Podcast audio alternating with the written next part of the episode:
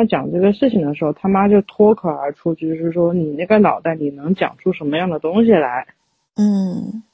儿子就很生气，就再也没有联系过妈妈。但是妈妈就跟那个外卖员就说，他其实内心不是这样想的，但是就是脱口而出。嗯，就是我们的 传统就是这样的。我不知道为什么，就是他是通过这种方式去控制别人，就是证明自己在别人心里有存在感吗？还是怎么样？就是总是会以伤害别人的方式来证明自己的对人生的控制。就是他也会很后悔做这种事情，嗯，非常伤人。我妈当时看完也哭了，我的朋友就很尴尬，因为我也经历过很多这种事情，就是明明我考得很好，但是他们